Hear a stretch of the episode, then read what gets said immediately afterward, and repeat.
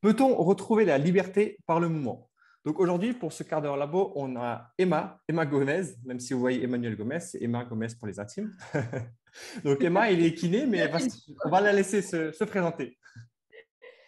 Oui, donc euh, ben, initialement et toujours maintenant, je suis kiné et euh, ben, on a des formations similaires. Il y, a, il y, a, des choses dans ce qu'on fait qui sont similaires et puis il y a des choses un peu différentes ou complémentaires. Et donc, euh, il faut former aussi un réflexe archaïque à l'Institut IP, puis d'autres choses, OS et aussi euh, bah, dans le monde du, mouvement qu'on peut appeler mouvement libre ou le mouvement culture comme euh, Ido Portal le dit, avec qui j'ai fait un stage de cinq jours en 2019 entre autres, et dans d'autres concepts aussi. Et donc j'essaye un peu d'allier tout ça euh, la neurofonctionnelle et la, pratique vivante et l'expérience du mouvement vivant ou libre, ou libéré. Enfin, il y a beaucoup de choses à dire autour de ces termes-là. Euh, voilà en deux, trois mots. C'est vrai que tout le monde nous rejoint maintenant, mais ils n'ont pas eu tout le débat avant pour essayer de trouver le nom de ce podcast, tu vois, entre liberté, libre de mouvement, etc. etc. Et c'était déjà fort intéressant, en plus, la discussion. On va la refaire. C'est vrai. Ben voilà, tout à fait. Non, mais qu'est-ce que tu entends en fin de compte par euh, mouvement dans ton dans ta façon de travailler?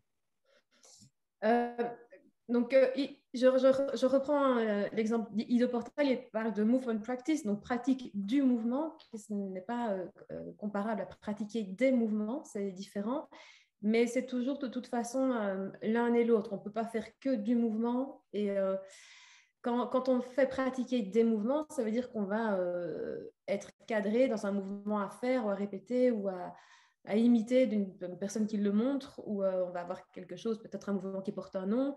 Euh, et la pratique du mouvement, on va, on va mettre un cadre avec quand même une certaine contrainte, mais euh, qui va créer une possibilité à la personne d'aller chercher ce qu'elle n'irait pas chercher dans la pratique des mouvements.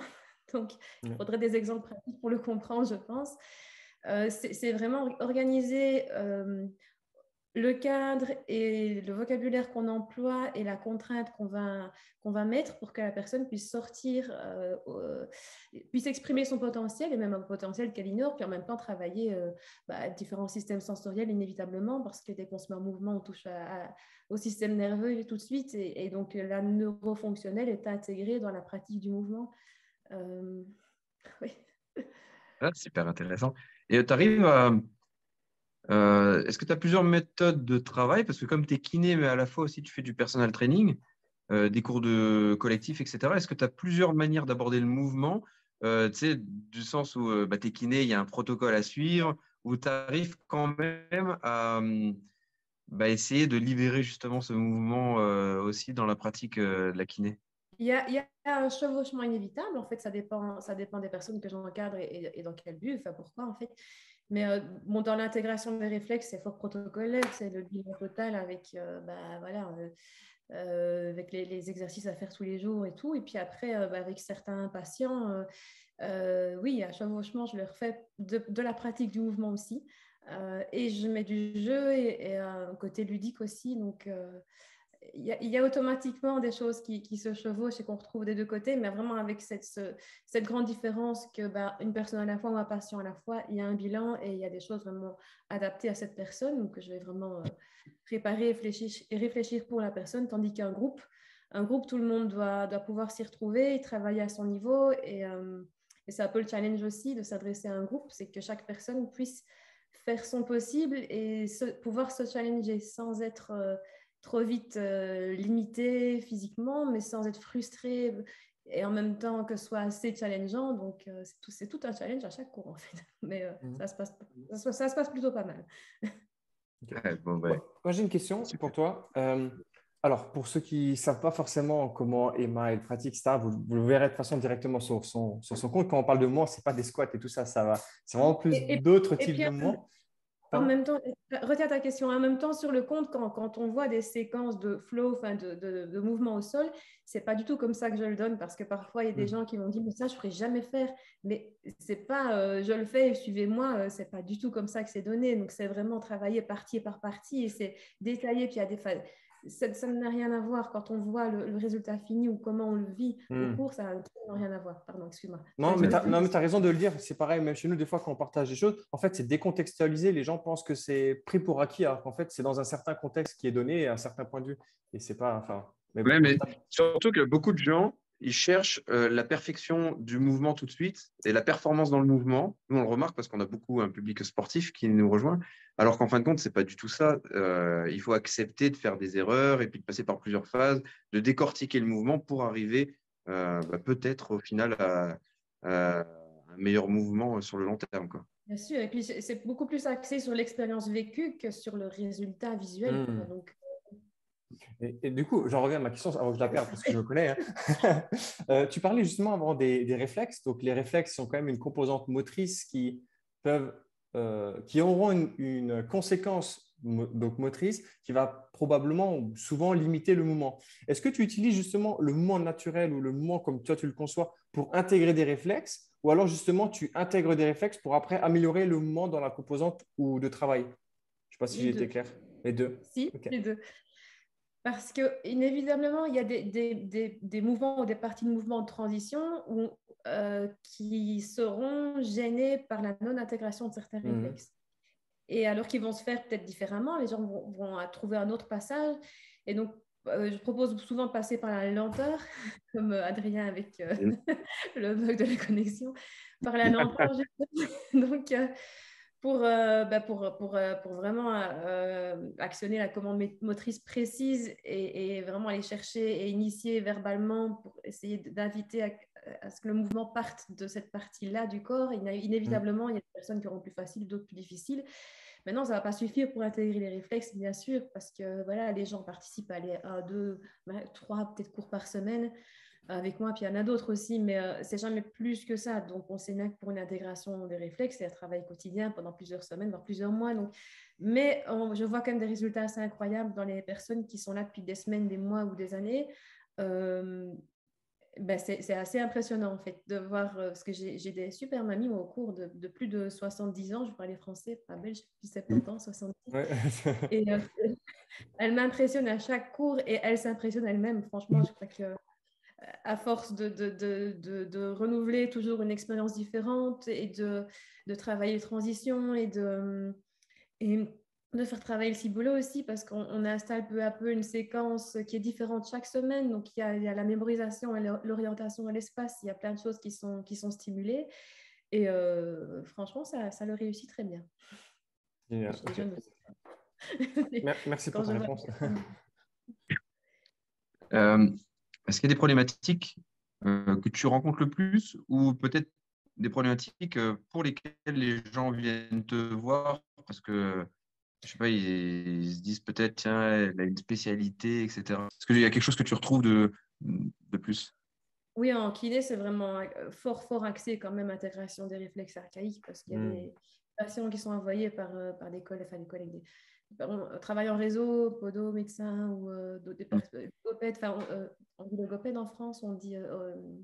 c'est quoi le nom en France? Logopède C'est ah, Logopède. C'est le. Ah, nous, on dit pareil en Psychomotricien Non, non, c'est. Psychomotricien, ergothérapeute? Orthopédiste. Orthophoniste. Orthophoniste. Orthophoniste. En Suisse, on dit pareil. La première fois que j'ai entendu, je dis, mais c'est quoi ça? Mais ouais, c'est orthophonie, c'est ça. En Belgique, c'est logopède. Donc, euh, il y a, voilà, on, finit par, euh, par se connaître et, et, par savoir ce que l'autre fait et, et, euh, et, par créer un réseau. Et, c'est vrai que ben, là, je finis par être, être connue pour, et que les, gens m'envoient pour ça, pour l'intégration des réflexes, pour faire des bilans réflexes. Donc, oui, c'est principalement vraiment ça. Ah, c'est génial. Est-ce que tu vois une prévalence de réflexes qui ressortent suite au confinement, etc. C'est des choses qu'on a observées. Ah oui, je vous ai entendu. Gros.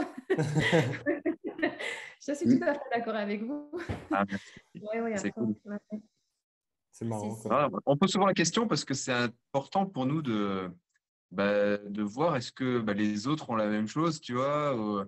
Est-ce que, parce que tu sais, des fois, quand tu es dans une pratique, tu as peut-être des fois tendance à euh, aller vers la facilité en te disant ah bah, il va y avoir ça, tu vois. Mais euh, c'est intéressant bah, de voir ce que les autres praticiens ont, euh, font et, et qu'on se dit bah, qu'on se remette en question quoi et qu'on se dise ok bon bah peut-être effectivement en ce moment les réflexes de stress sont peut-être un petit peu plus présents. Et, voilà, donc ce n'est pas qu'une impression de notre part. Donc, ça, ça pèse un peu pour le moment, mais il y a eu un moment, c'était terrible. Ouais, ouais, ouais. Je suis bien d'accord. Et attends, aujourd'hui, alors je ne sais pas si vous avez entendu, en France, ils veulent remettre, ils parlent de remettre les masques à certains endroits. Donc déjà dans les transports, ils ont demandé aux gens de remettre les masques, mais demander amicalement. Il n'y a aucune obligation. Mais mmh. moi, ce qui me fait peur là-dedans, c'est bah, ça crée quand même des gros troubles cognitifs, émotionnels, et pas qu'on reparte de nouveau là-dedans, parce que forcément, à partir du moment où on va recréer des troubles comme cela, bah, on va, ça va se retrouver sur la posture. Quoi. Et là, c'était très délétère. C'est ça, et puis les masques, le fait de ne plus avoir les mimiques faciales pardon, des personnes en face, et donc ce, ces neurones miroirs, et, et puis l'impact que ça peut avoir sur, au niveau du nerf vague. Et, enfin, le... Je ne sais pas si vous abordez ça aussi. J'ai oui, oui. oui. Euh, tu peux y aller, vas-y. le, le, moro, c'est la, la, façon de réagir au stress au niveau sympathique et que euh, quand on ne peut pas réagir au stress par l'interaction sociale, l'interaction sociale, ça passe par les mimiques du visage, et vu qu'elles sont coupées, bah, après, on, coupe cette euh, possibilité de réagir au stress par cette interaction sociale, donc on favorise la réaction au stress par le moro ou par le, la paralysie. Mmh. Donc, euh, ça, ça, vient vraiment perturber directement l'équilibre du système nerveux, malheureusement. Mmh. Ok. Et est-ce que les gens accueille facilement les exercices à faire, tu sais, les réintégrations, que ce soit dans un réflexe archaïque ou, ou dans ce que tu peux proposer via le mouvement? Globalement, oui. C'est vrai que je passe pas mal de temps à, essayer qu'ils le fassent. À trouver avec eux un moment, enfin, je ne les laisse pas sortir du cabinet sans qu'ils sachent à quel moment ils vont le faire dans la journée comment ils vont organiser ça chez eux. Donc, je prends ce moment de dire vous allez faire quand, vous, allez faire où, euh, pour vraiment réfléchir avec eux et favoriser la mise en place euh, de cette mmh routine.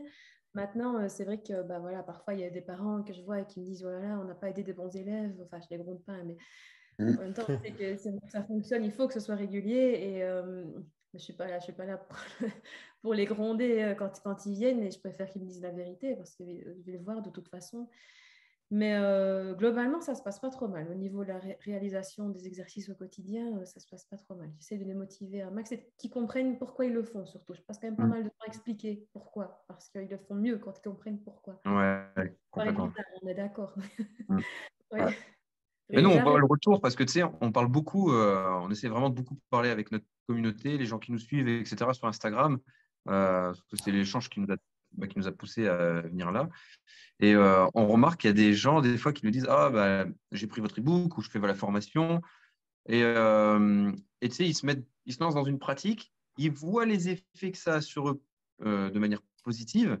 Et pourtant, mmh. à un moment, ça s'arrête quand même. là, je ne parle pas de gens qu'on suit hein, en, reprogrammation oui, neuroposturale, je parle vraiment de gens qui se lancent eux-mêmes dans l'aventure et qui veulent, qui veulent tester. Et mmh. ils s'arrêtent malgré le fait qu'ils voient que c'est positif pour eux, qu'ils comprennent la démarche. Donc, tu vois, ouais, c'est quand même compliqué de, ah, ouais. d'être, euh, comment dire, d'être assidu. Ben oui, c'est toute la difficulté d'intégrer quelque chose de nouveau dans sa vie, en fait, un changement. Euh, c'est le, c'est, les, les, six stades. C'est ça, de, quand on change quelque chose dans son mode de vie, c'est Prochaska et Di Clemente qui, euh, il y a six stades où d'abord on... il y a des rechutes.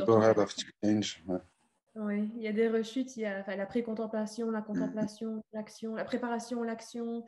Enfin, il y a, pour vraiment intégrer quelque chose de quotidien ou un changement dans sa vie qui soit alimentaire, je ne sais pas, arrêter de fumer ou justement euh, pratiquer euh, le sport, ou, enfin, bref, ça passe par différents stades, il y a toujours des rechutes. Donc, quand, mm. quand, on n'est pas accompagné, d'autant plus parce qu'il n'y a pas le rendez-vous qui est là et qui va venir et que ouais, seul, c'est très difficile d'intégrer vraiment un changement. Il faut être bien, bien motivé. Il faut avoir une motivation intrinsèque pour élever.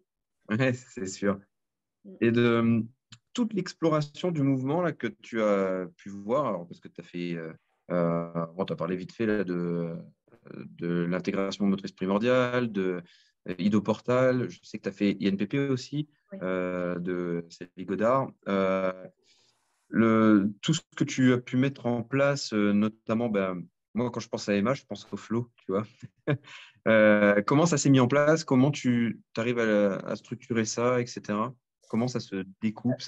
Parce que c'est compliqué à expliquer euh, si on n'a pas le. Je vais, tenter d'expliquer comment je fais, où, j'en suis maintenant, et puis c'est toujours sujet à évolution, heureusement. Donc, et puis ça a déjà beaucoup évolué. Alors, pour le moment, je donne principalement deux cours différents. Il y en a un plus calme et un plus actif. Dans le cours plus calme, il y a toujours euh, ce, quart d'heure d'échauffement neuro et divers passages par des étapes motrices, OS, activation sensorielle diverse, etc. Et puis, euh, bah, j'installe justement une séquence flow, mais les séquences filmées qu'on peut voir sur les réseaux, c'est vraiment le résultat final euh, rendu joli en plus, donc j'essaie quand même bien le faire le faire en vidéo. Mais, mais l'installation, elle prend vraiment du temps parce qu'on répète les transitions, on les expérimente de différentes façons. Il y a des pauses, il y a des, explorations de position, des, explorations de transition. Euh, il y a des intermèdes, euh, il y a, il y a, un changement de rythme aussi. Je, je, de travailler parfois, parfois, sur le rythme, inviter à faire lentement, inviter à faire plus rapide, inviter à mettre du contraste. Donc, il y a plein de, choses qui modulent un peu euh, ce flow dans la pratique et ça prend une heure pour l'installer. Et euh, ne sont pas très longs, mais au, bout du compte, le but n'est pas d'arriver à le faire à la perfection, de le retenir par cœur et de faire une, une représentation le soir à la maison. Hein. Le but, c'est de, de, vivre le truc et, et le résultat final on, s'en fout presque, c'est plus l'expérience du cours. Et puis, un autre cours qui est, qui est plus actif, avec un même échauffement comme, comme pour l'autre cours, et là où j'installe quatre séquences, euh, deux séquences de mini-flow, en fait, avec passage au sol, une séquence de coordination et une séquence euh, plus de jeu, euh, soit seul, soit avec partenaire, soit avec matériel, donc plus, où il y a où il y a une part d'imprévu, d'adaptabilité. De, euh, et alors, ces quatre séquences, elles, sont installées, chacun trouve un peu son niveau, parce que je propose différents niveaux dans, dans, le, dans le, même esprit. Enfin de, la séquence peut être faite plus ou moins euh, euh, intensément ou rapidement ou, ou, plus longue. Et puis, on répète ces quatre séquences comme un circuit, en fait mais pas un circuit avec mm-hmm. exercice, un circuit avec des séquences de mouvement. Euh, jusqu'à ce que soit bien rouge, bien transpirant et que est, il est fatigant en ce cours parce que ben, c'est pas c'est pas des, des, choses très très calmes et bien retour au calme à la fin, mais c'est le cours où, on, se donne aussi physiquement. Et donc il y a la deuxième séquence, c'est la, coordination et là il y a beaucoup d'inspiration de Fighting Monkey euh, avec qui j'ai fait des stages aussi donc euh, travail de coordination. je ne sais pas si vous connaissez un petit peu. Ouais. Bah, ils sont un peu impressionnants quand on les voit de loin, qu'on ne les connaît pas. Ils sont très gentils, mais c'est un univers vraiment. Ce sont des, danseurs, donc euh, euh, ben voilà. Maintenant, dans, ce qu'ils expliquent et, dans la façon dont les workshops sont faits, euh, encore une fois, on voit des séquences de vidéos qui peuvent parfois faire peur et qui sont très très compliquées. C'est pas que c'est simple, mais il y a des, des choses accessibles quand même. Mais leur, manière d'aborder la coordination est, très intéressante, parce que c'est toujours des, pieds qui se déplacent, évidemment, et des bras qui oscillent, donc euh, qui oscillent euh, dans différentes directions et dimensions, mais il y a un peu cette logique-là. Et... donc, il y a quand même moyen de travailler la coordination. Euh, ouais, c'est sympa, parce que du coup, ça te crée un repère tu recrées une cartographie de ton corps en explorant vraiment euh, chaque euh, bah, parcelle de ton corps et mm. euh, dans le déplacement, etc. Bah oui, j'ai essayé d'allier donc voilà dans ce cours-là deux séquences au sol où il, y a, il peut y avoir des, des, déplacements comme on fait en OS, comme on fait en IMP, enfin, mm. des, des mini-flows et puis coordination et parfois manipulation de balles, comme vous faites aussi, mais intégrer un cours. Et puis on y passe et on, tourne en boucle. Et parfois, il y a une évolution aussi. Si je vois que tout le monde fait bien, et je peux faire évoluer aussi les séquences, ce qui m'est déjà arrivé aussi de faire, c'est dans la même séquence, inviter à faire une partie lente, une partie rapide, ou bien euh, dire, allez, maintenant on le fait vite, maintenant on ralentit. Donc, euh, il y, a, y, a, y, a, beaucoup de modulation possible, puis ça rend le, truc gai parce que les gens ne savent jamais à, quoi, à quelle sauce ils vont être mangés, ça change chaque semaine. Mm. Et puis, même, même, au cours du cours, ça peut encore, euh, il y a des surprises en fonction de mon humeur. Et, de... et du coup, par rapport à la, enfin, notre problématique, notre question de départ, est-ce qu'on peut vraiment... Hein? Il bug. Est-ce qu'on peut être non, libre non, de... non, non, mais je me suis arrêté de parler parce que tu as commencé à parler et je crois qu'on va poser la même question. Est-ce qu'on est, vraiment libre de... Est qu'on est vraiment libre dans le mouvement Et par extension, existe-t-il un, mauvais... un faux mouvement?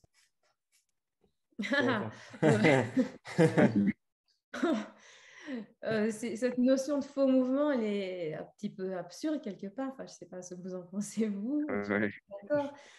Un faux mouvement, c'est un mouvement, euh, c'est le système nerveux qui va réagir, qui va se protéger parce qu'il n'est pas habitué d'aller dans une certaine amplitude ou parce qu'il va y avoir quelque chose qui va faire réagir et qui va spasmer, bloquer le corps et, donc, boum, ça va faire mal. Mais euh, si, on, si on habitue son corps à, expérimenter justement plein de positions de transition différentes, on est beaucoup moins susceptible de faire un faux mouvement. Euh, on habitue son corps à, explorer le 3D et à être à l'aise avec plein de stimulations différentes. Donc, euh, personnellement, moi, je me suis blessée depuis très, très, très longtemps, même tombée. Je ne me rappelle pas depuis quand je suis plus tombée. C'est qu'avant, mmh. quand j'étais petite, je, ne chutais pas particulièrement beaucoup, mais euh, je remarque, et les gens le disent aussi, au niveau équilibre, au niveau, enfin, il y a plein de choses qui s'améliorent euh, beaucoup. Mm. Et la deuxième, deuxième partie, c'était est-ce qu'on est libre de ces mouvements? C'est ça. Ben, c'est ce qu'on disait juste euh, avant de lancer l'enregistrement. Quand on parle de mouvement libre, ça ne veut pas dire ne pas donner de cadre et inviter les gens à bouger n'importe comment. ça, si on bouge librement de cette façon-là, on sera de toute façon limité par nos propres capacités d'accès au mouvement. Donc, euh, on fera juste ce qu'on peut faire, ce qu'on sait faire. Du coup, il faut quand même mettre une contrainte pour euh, inviter les gens à aller au-delà de ce qu'ils peuvent faire. Donc, aller les, faire découvrir ce qu'ils ne savent pas qu'ils savent faire ou justement aller, aller chaque fois repousser les limites de ce qu'ils savent faire. Donc, il faut qu'il y ait une contrainte. Et je donnais l'exemple euh, je vais essayer de trouver un autre si je trouve là maintenant. Parce qu'il y en a plein, mais je crois quand même qu'il est assez parlant parce que je vais quand même reprendre le même.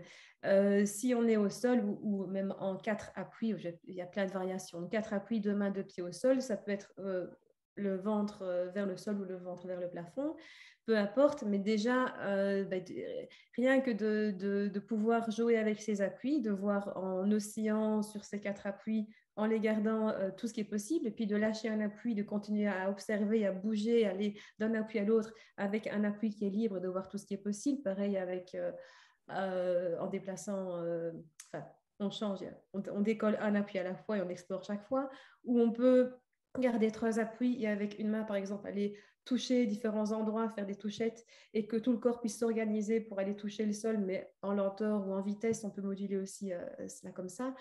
Euh, on peut faire des, choses qui glissent au sol. Enfin, il y a plein de choses, mais il y a quand même la contrainte. Je vais euh, mettre les personnes dans une avec, de certaines consignes et avec ces consignes-là, euh, chercher tout ce qui est possible de faire sans se limiter. La seule limite, c'est la douleur. On, explore tout ce qui est possible. Donc, la parole est très importante, qu'il soit positif, que les gens n'aient pas peur de faire justement un faux mouvement, de mal faire, parce qu'on n'est pas du tout, du tout dans ce, dans ce registre-là avec euh, ça c'est bon, ça c'est pas bon, ça on peut faire, ça on peut pas faire. C'est pas du tout, du tout euh, de cet ordre-là. Et c'est vrai que dans notre culture, on est fort habitué à ça. Euh, si je ne suis pas exactement bien placée, je vais me faire mal, mais là, c'est rien à voir. C'est vraiment une exploration somatique. Chaque personne explore les possibilités de son propre corps et on recopie pas le voisin, on vit le truc soi-même. Donc il faut, il faut le faire pour comprendre, je pense. En tout cas, c'est super intéressant et euh, ça donne euh, envie de, d'en voir plus.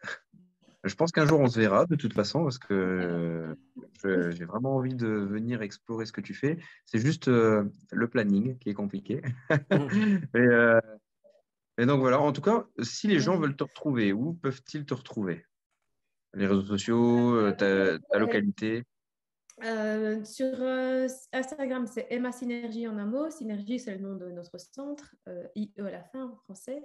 Sur Facebook, c'est la page pro, c'est mon prénom entier, c'est Emmanuel Gomez. je crois que c'est Santé par le mouvement. Maintenant, je pense que j'ai remis ça, je l'avais changé il y a quelques mois. Et il y a la page que j'utilise où on peut être amis, c'est Emma Gomez Synergie. Donc voilà un petit peu. Ok, ah super. Bah, merci beaucoup. Bah, merci beaucoup. Merci à vous pour l'invitation. Merci. Bah, c'était euh, super sympa et très agréable. Parfait. Autant pour moi. Bon ben. ah, ouais, vas-y, Adrien. je, te laisse conclure, Seb. Non, vas-y, vas-y, vas-y. c'est moi. Bon. Donc, euh, merci à Emma euh, d'être venue pour le quart d'heure neuro. Et on se retrouve tous les samedis, du coup, pour les prochains quarts d'heure de salut. Allez, à bientôt. Salut. Ciao, ciao.